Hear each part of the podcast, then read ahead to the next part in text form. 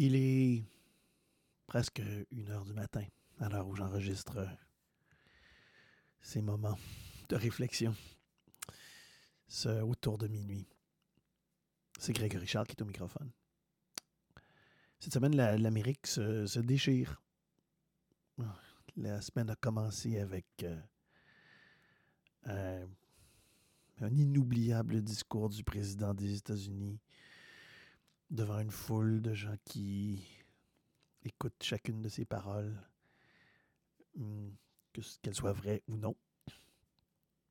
Et, euh, et s'en est suivi une attaque sur euh, le siège du gouvernement américain, pouvoir législatif, le Capitole à Washington. Hum, chose qui n'avait jamais été véritablement réussie par des ennemis, mais réussie de l'intérieur. Et cette semaine, on fête l'anniversaire de Martin Luther King, qui le 15 janvier aurait, euh, aurait célébré son anniversaire. Il aurait eu, il approche de 100 ans, il est né, si ma mémoire est bonne, en 1929. Ça fait 52 ans, presque 53 ans qu'il a été assassiné.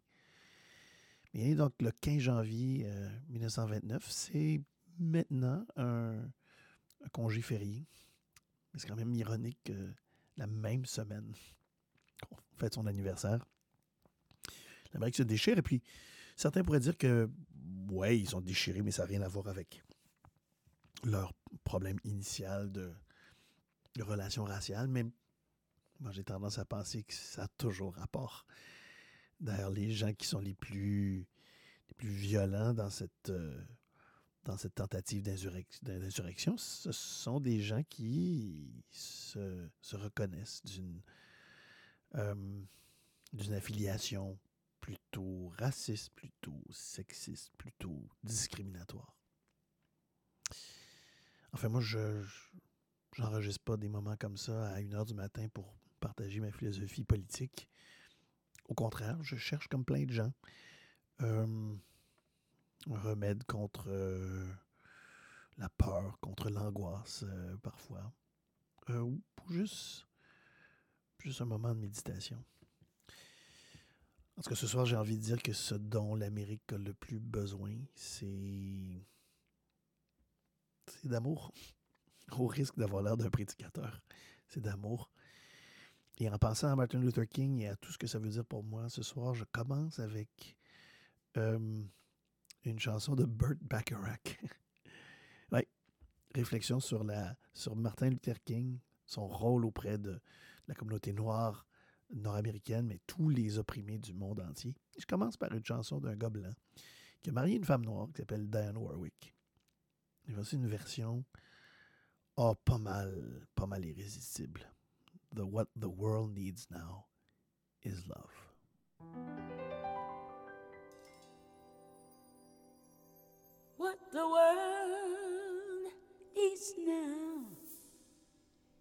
Is love, sweet love.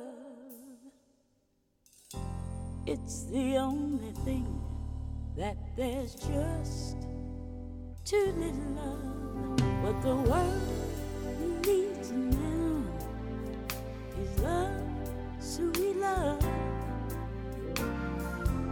Oh, not just for some,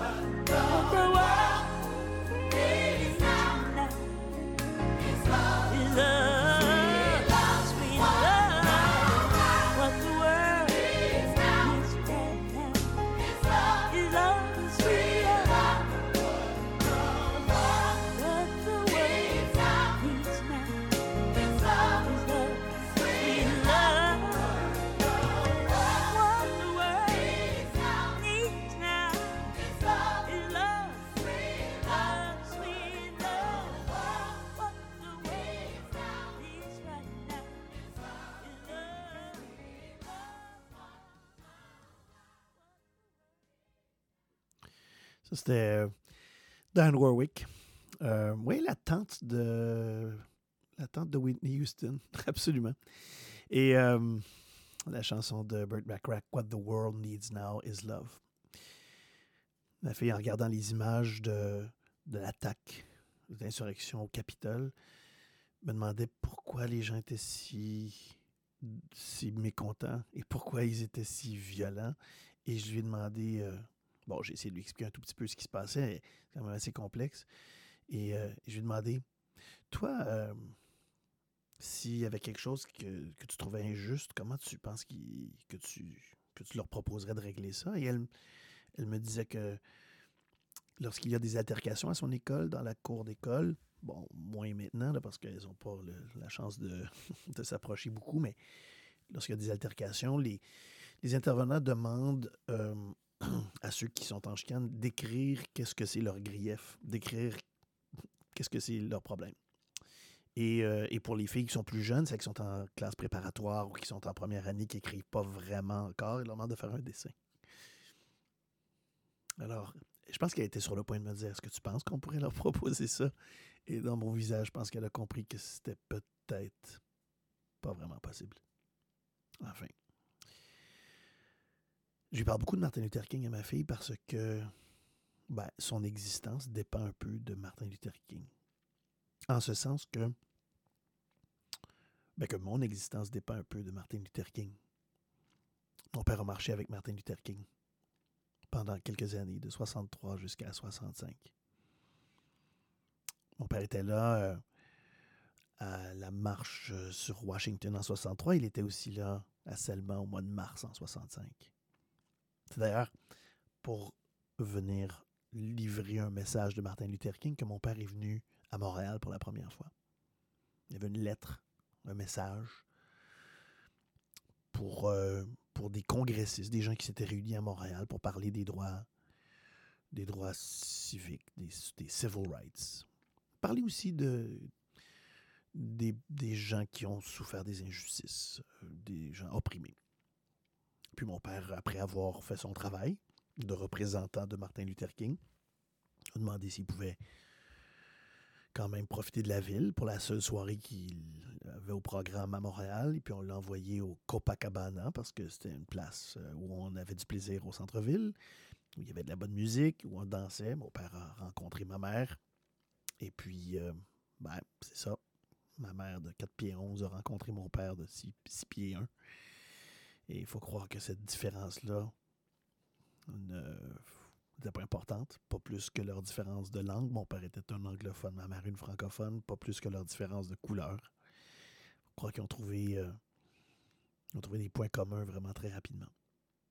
Alors, n'eût été de Martin Luther King, n'eût été du rapport avec euh, mon père, euh, je ne serais pas là. Et donc, par conséquent, elle ne serait pas là. En tout cas, elle serait peut-être là, mais elle serait différente. Enfin, qui sait. Avant d'écouter d'autres musiques, j'ai un peu envie qu'on écoute Martin Luther King.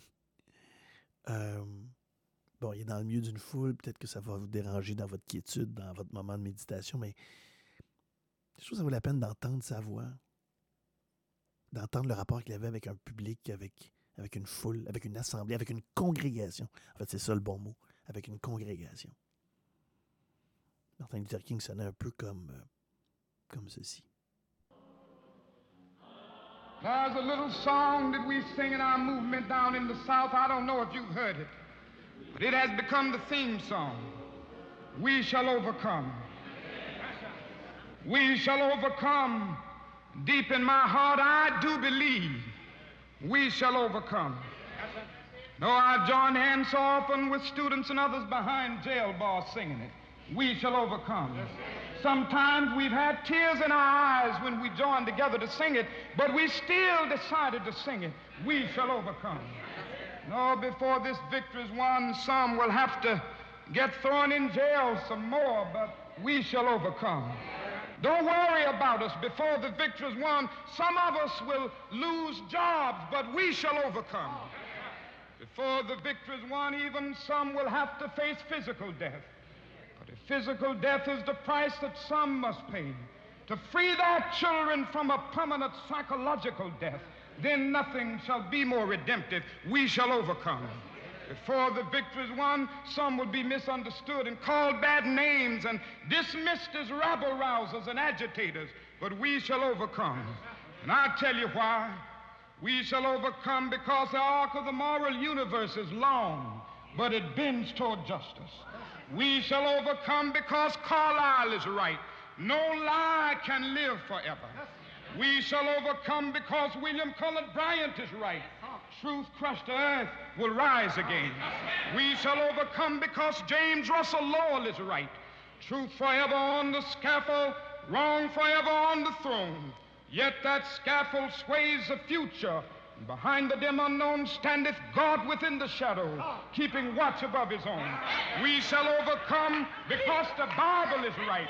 You shall reap what you sow. We shall overcome. Deep in my heart, I do believe we shall overcome. And with this faith, we will go out and adjourn the councils of despair and bring new light into the dark chambers of pessimism. And we will be able to rise from the fatigue of despair to the buoyancy of hope. And this will be a great America. We will be the participants in making it so. And so as I leave you this evening, I say, walk together, children. Don't you get weary. There's a great camp meeting in the corner.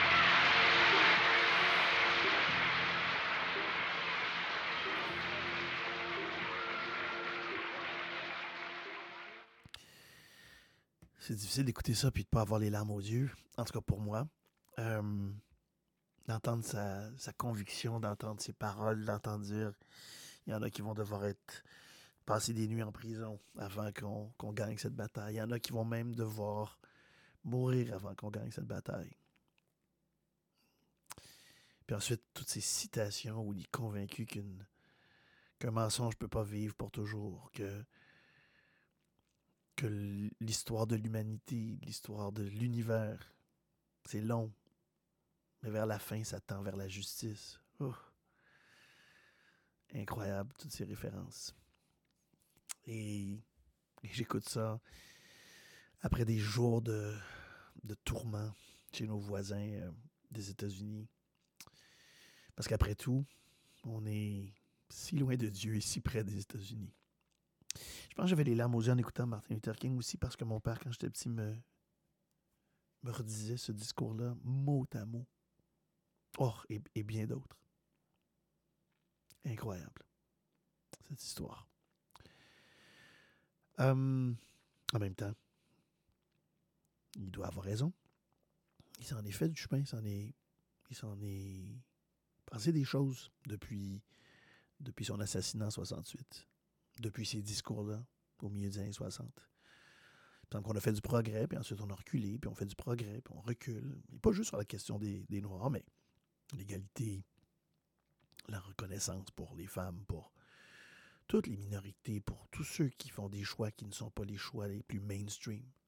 Que ce soit des choix d'orientation sexuelle, des choix politiques, des choix de- d'identité. Je ne sais pas si on va y parvenir, je ne sais pas si on va y arriver. Il y avait la foi aussi quelque part là-dedans hein, qui, est, importante. On le voit là, son discours, c'est un discours social, mais c'est aussi, un discours spirituel. Mon père disait que l'optimisme et le courage sont les parents de ce qu'on appelle le bonheur. Je suis pas sûr de comprendre ça quand j'étais plus jeune, mais je commence à comprendre un peu mieux. Une chanson que bien des gens connaissent, peu importe leur couleur et leur, euh, leurs horizons. Ça s'appelle His, His Eye is on the Sparrow. Ah, ça, ça vient de l'Évangile. Quand Jésus essaie d'expliquer que si, si son Père est capable de s'occuper des oiseaux dans le ciel, hey, ne va-t-il pas s'occuper encore plus de tous les êtres humains? Des fois, ça donne pas l'impression que quelqu'un qui s'occupe de nous autres, là, une année de pandémie, une année de tous ces tourments sociaux, de cette grogne qu'on sent, qu'on sent ici aussi. En tout cas, je vous propose un, petit moment là. Un gars pas connu qui chante, qui s'appelle Jesse Campbell. Il a une voix fantastique. Mais ce qu'il faut surtout écouter, c'est le pianiste qui joue puis qui il joue pas ça straight là. Il joue, il fait des enchaînements d'accords. On entend tout le jazz du 20e siècle finalement dans l'accompagnement piano solo de quelqu'un qui qui prie en chantant.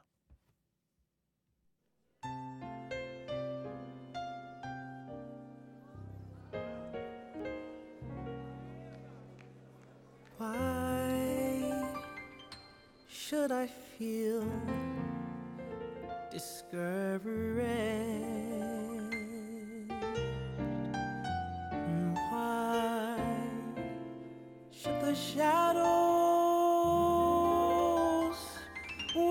Why come? And why should my heart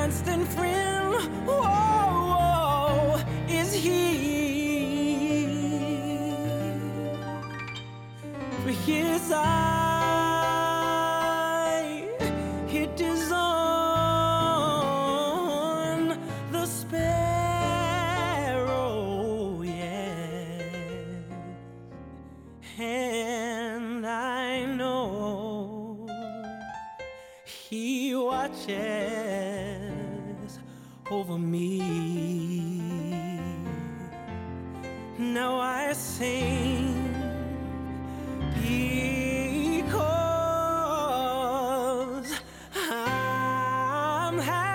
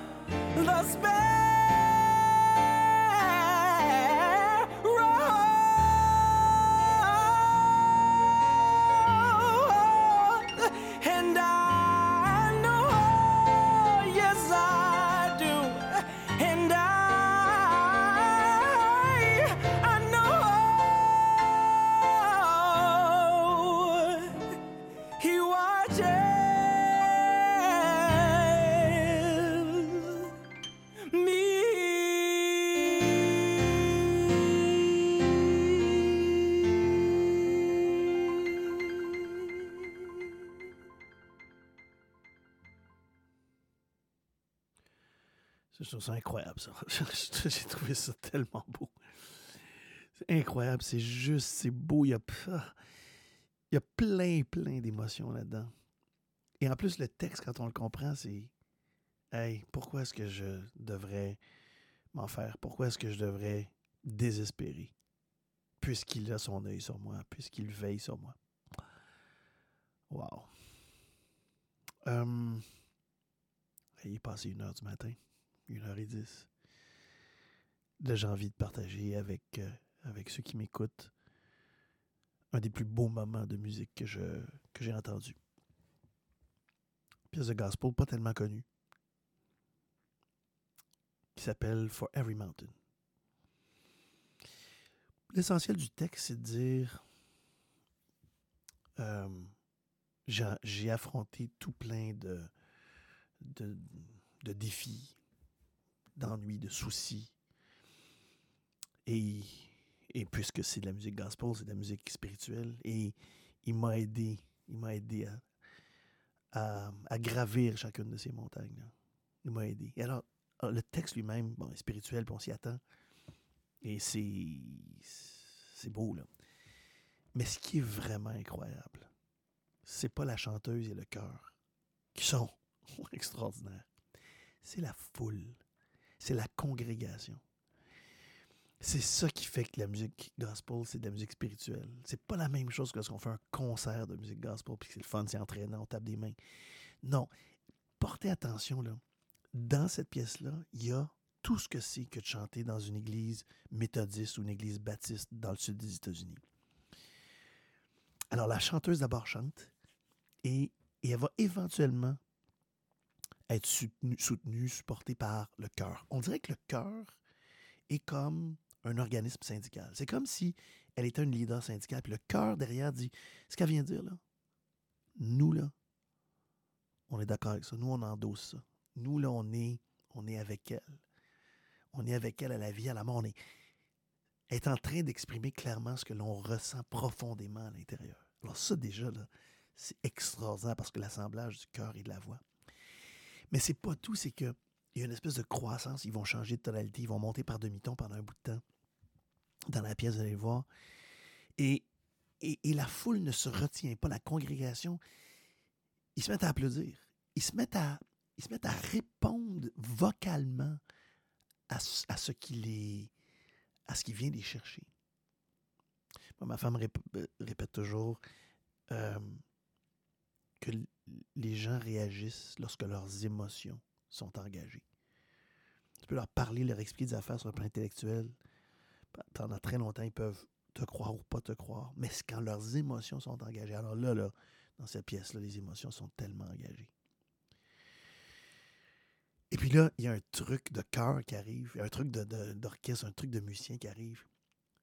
Ils, ils montent, ils montent, ils montent, ils vont, ils vont moduler d'un demi-ton, puis là, ils vont s'arrêter sur la première note de cette nouvelle tonalité-là. Ils vont faire en, en latin un break. Et là, c'est trop pour la foule. La foule se met à. Ils se mettent pas à chanter, mais ils, se mettent à proclamer. Et là, c'est ça qui est extraordinaire. C'est ça qui me donne la chair de poule. C'est que la foule est partie prenante. C'est comme s'il y a trois niveaux. Il y a la chanteuse, il y a le cœur qui l'appuie, puis il y a la foule en dessous de ça qui dit Oui, vous êtes en train d'exprimer ce qu'on ressent, vous êtes en train d'exprimer ce dont on a besoin. Alors, je me ferme le cassou maintenant et je vous encourage à, écouter, mais aussi à trouver tout ce que je viens de vous dire de cette pièce-là. For every mountain. I've got so much to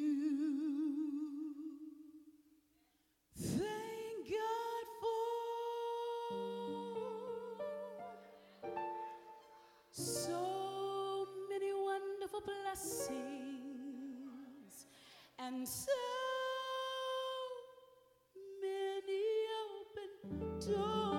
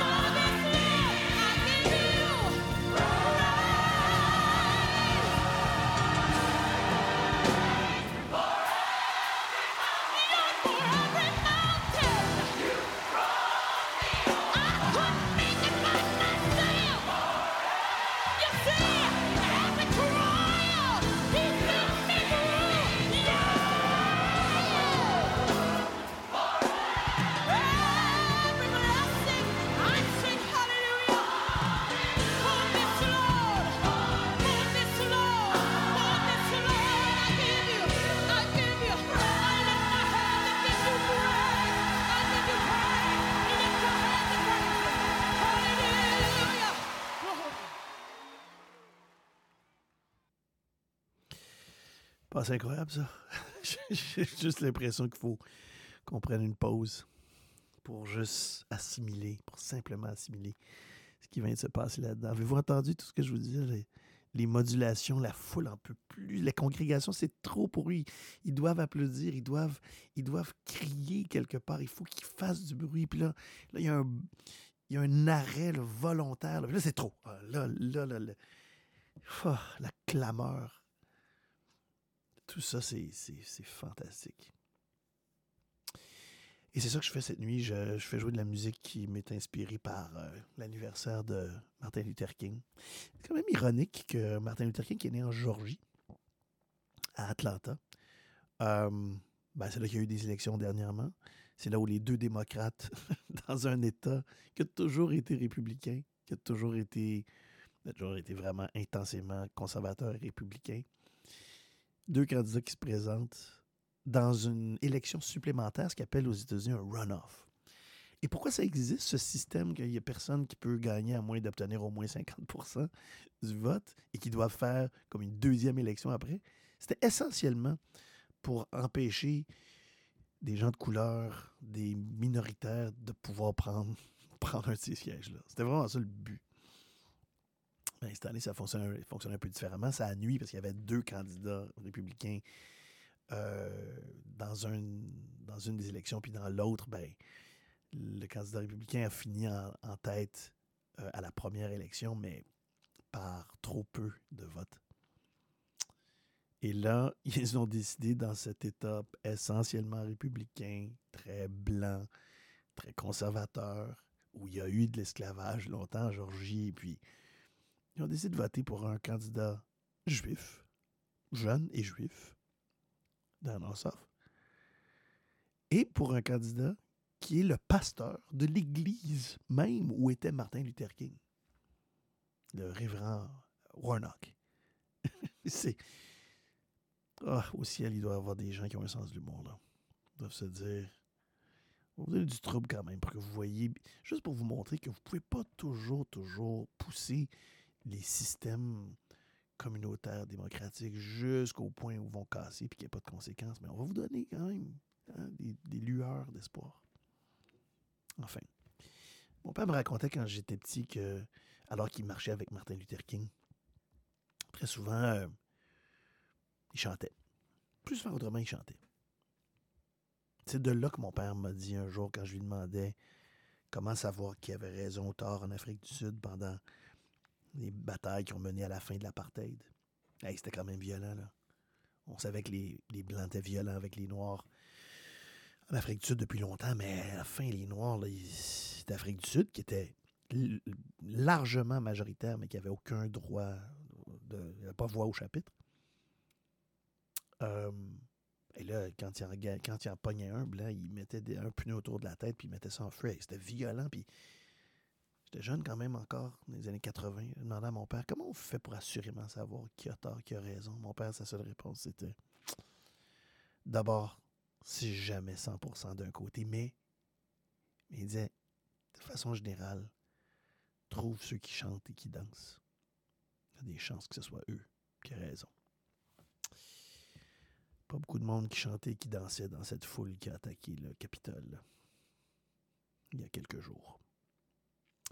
Mon père donc chantait plein de chansons qu'il chantait avec Martin Luther King sur la route, dont celle-ci. Paul and Silas, bound in jail, had no money for to go their bail. Keep your eyes on the prize and hold on,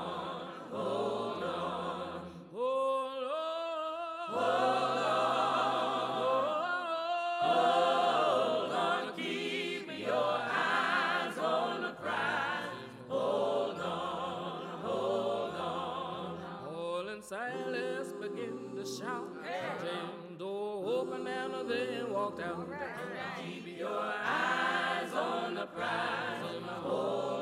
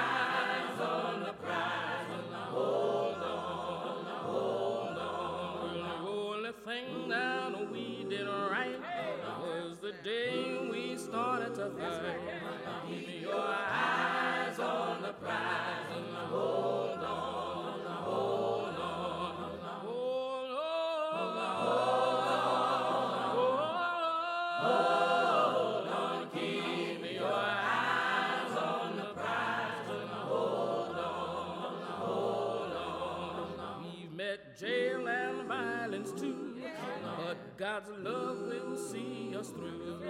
Keep your eyes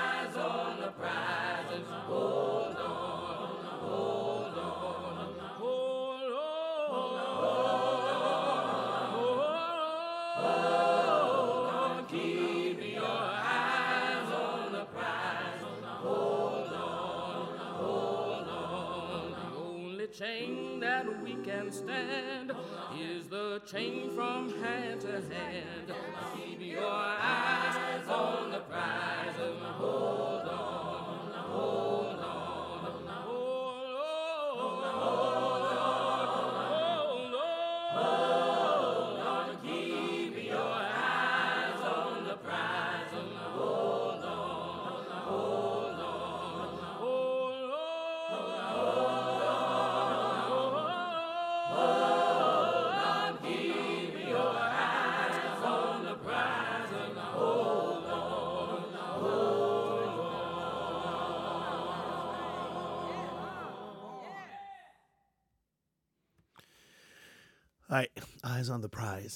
Mon père me disait aussi que régulièrement, lorsqu'il marchait, que ce soit à Selma, que ce soit ailleurs, les, leaders leur disaient Assurez-vous que vous n'avez rien de. Vous n'avez aucun objet contondant, aucun, aucune arme blanche, même pas un canif, parce que vous pourriez passer 20 ans en prison si on vous arrête. Dans ce cas-ci, on pourrait prétendre qu'avec un canif dans vos poches, vous vouliez fomenter la révolution. Et puis, euh, des histoires incroyables. Je me trouve très privilégié d'avoir entendu ces histoires-là. Ah, je pourrais vous en raconter d'autres parce que mon père était là à Washington, racontait plein de choses incroyables à propos du discours de Martin Luther King. I have a dream. Quelque chose à propos de ce que je mentionnais auparavant, à propos de. Il n'y a, personne de parfait. Mais quand deux côtés s'affrontent, comment savoir qui a raison, qui a tort? Ou qui a plus raison et moins tort? Ça se vérifie quand même. Hein? Il y a des répertoires de chansons de la guerre de sécession. Ils viennent pas du Sud. Ils viennent du Nord. Ils viennent en fait principalement de ces euh, régiments noirs qui ont participé à la guerre de sécession, des, des Noirs nouvellement affranchis qui sont allés se battre pour, euh, pour l'Union, pour l'armée du Nord. Alors, a des recueils de chansons qui ont commencé à... D'ailleurs, ça s'est diffusé dans le- l'ensemble de, l'Amérique après. C'est spiritual. Le blues est né de cette façon-là. Et c'est pas le seul endroit en Afrique du Sud où le pouvoir euh, qui, qui opprimait le 98% de la population qui était noire, qui, qui interdisait, soit dit en passant, euh, aux Noirs sud-africains qui travaillaient dans les mines. Leur interdisait de se parler parce qu'on avait peur qu'ils se révoltent. Alors, ils ont trouvé un moyen de communication en, utilisant un langage euh, codé, en frappant sur leurs leurs bottes de pluie. Le gum boots, qu'on a vu beaucoup là, dans les 20 dernières années. Des groupes sur scène qui tapent sur, leur, sur leurs bottes et sur leurs genoux, sur leurs cuisses. C'était ça. Ça a été inventé, ce langage-là, parce qu'on n'avait pas le droit de se parler, de peur qu'on se révolte. Et puis, juste avant la fin de l'apartheid, il y avait des millions de personnes dans les rues. Est-ce qu'ils cassaient tout? Non. Ils chantaient Amandla, pam, pam, pam, pam. Amandla, criaient pour la libération, réclamaient ça. La Deuxième Guerre mondiale, Évidemment, il y a des raisons stratégiques, des raisons même économiques pour lesquelles il y a eu cette Deuxième Guerre mondiale. Je parle surtout de l'opposition entre les Alliés et puis les, les Allemands. Mais n'empêche que s'il y a quelque chose qu'on retient culturellement, musicalement, c'est que c'est à l'Ouest qu'on a continué d'écrire des chansons, qu'on a continué de faire de la musique. Et à l'Est, on a essayé, en Allemagne, on a essayé de réprimer ceux qui faisaient de la musique. Quand même, quand même fou. Peut-être vrai. Peut-être vrai, ce que mon père disait. Que lorsqu'on n'est pas sûr, il faut chercher ceux qui, ceux qui chantent et ceux qui dansent pour savoir qui a raison. Dans les nombreux manifestants de plein de choses en ce moment, là, pas si nombreux à chanter ou à danser. Allez me dire que c'est dur de chanter et danser euh, avec un masque. Ouais. C'est vrai. J'ai envie de vous faire découvrir un autre bijou. Une chanson fantastique. Une chanson de Leon Russell. Alors, s'il y a un auteur-compositeur qui chante mal sur la planète Terre, c'est bien Leon Russell. Leon Russell, le gars qui a écrit Masquerade. Euh, et le gars qui a écrit A Song for You, une des chansons les plus chantées de, des 50 dernières années. Par d'autres. Il la chante lui aussi, mais ça, c'est pas extraordinaire. Il y en a plein d'autres qui ont chanté ça. Céline a chanté ça. Euh, Donny Hathaway a fait une version extraordinaire de ça. Même Christina Aguilera a une, version magnifique de cette chanson-là, accompagnée par Herbie Hancock. C'est pas ça qu'on va écouter, on va écouter Anne Nesby. Petit bonhomme de femme. Petite, euh, mettons, verticalement, horizontalement un peu moins. Chante. Femme que je connais bien, américaine. Extraordinaire. Là, je veux, vous remarquer dans sa version. D'abord, elle a une voix fantastique. Elle chante tout seul au début, puis ensuite le cœur rentre. Et là, ça nous transporte. Mais c'est vers la fin où ça me déchire. Parce qu'à la fin, elle essaie de dire, dans les moments les plus durs, il n'y avait personne autour, mais toi, tu étais là. Toi, tu savais qui j'étais. Toi, tu toi, as reconnu qui j'étais. Tu étais là à me tendre la main. Et elle va fausser pendant une demi-seconde parce que c'est comme trop haut. C'est rendu trop haut. C'est trop pénible. C'est beau parce que ça casse là, là, à la fin. C'est. Oh, écoutez ça attentivement. A Song for You. Anne Nesby.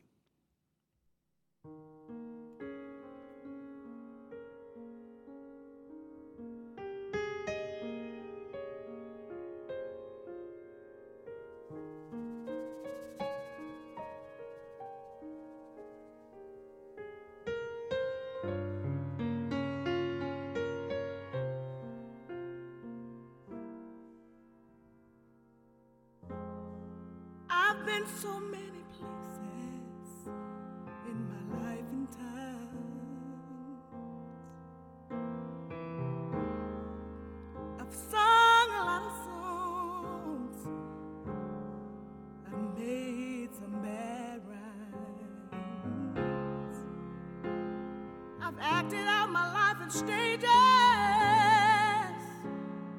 10,000 people watching.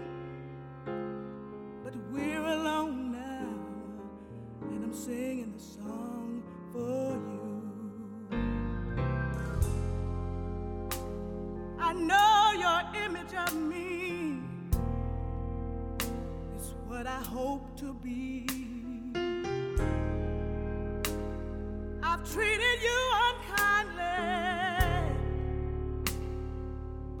Can see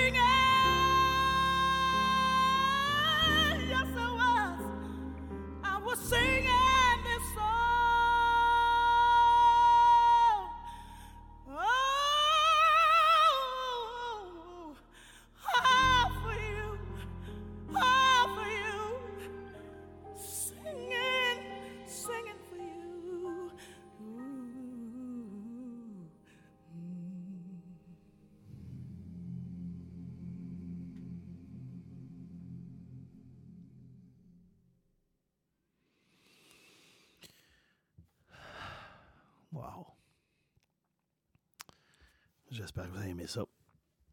A Song for You, chanson de Leon Russell, Anne Nesby. En même temps, j'écoutais ça puis je me rends compte qu'on a écouté What the World Needs Now, chanson de Burt Bacharach, chantée par Dan Warwick. Il y a quelque chose à propos de, la musique qui est un clin d'œil. Et ce clin d'œil-là, c'est que pendant que les gens s'entredéchirent puis que la- les relations entre les gens, les différentes couleurs, ça fonctionne difficilement. La musique, elle, elle prend du blanc, elle prend du noir, met tout ça, en fait, crée de l'émotion, crée un beau moment. Bon, j'espère que vous avez passé un beau moment. Un moment de relaxation. Peut-être, j'espère que ça va vous aider à dormir. Peut-être que vous vous êtes endormi déjà. Euh, on se retrouver une prochaine fois.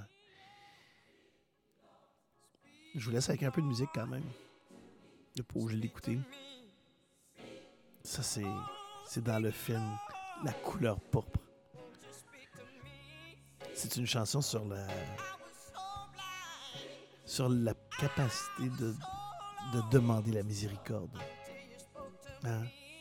J'étais, j'étais aveugle jusqu'à ce que j'entende ta voix. J'étais mal pris jusqu'à ce que tu me tendes la main. Et, et ensuite, la morale de ça.